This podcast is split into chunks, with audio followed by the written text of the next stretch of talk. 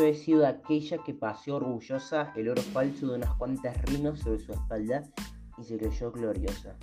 Caminata literaria, cruce de Alfonsina Storni con autores, proyecto cultural entre la Biblioteca Popular Madre Teresa de, de Calcuta y el IPM de 2021.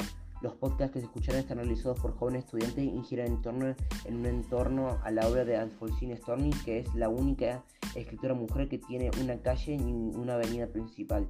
Pero no solo ella, sino autores que cruzan a Alfonsina y en estos cruces nos detenemos a conocerlos tal desde su vida como su obra. Les invitamos a escuchar estos cruces. Quisiera esta tarde divina de octubre pasar por las orillas lejanas del mar, que la arena de oro y las aguas verdes y los cielos puros me vieran pasar.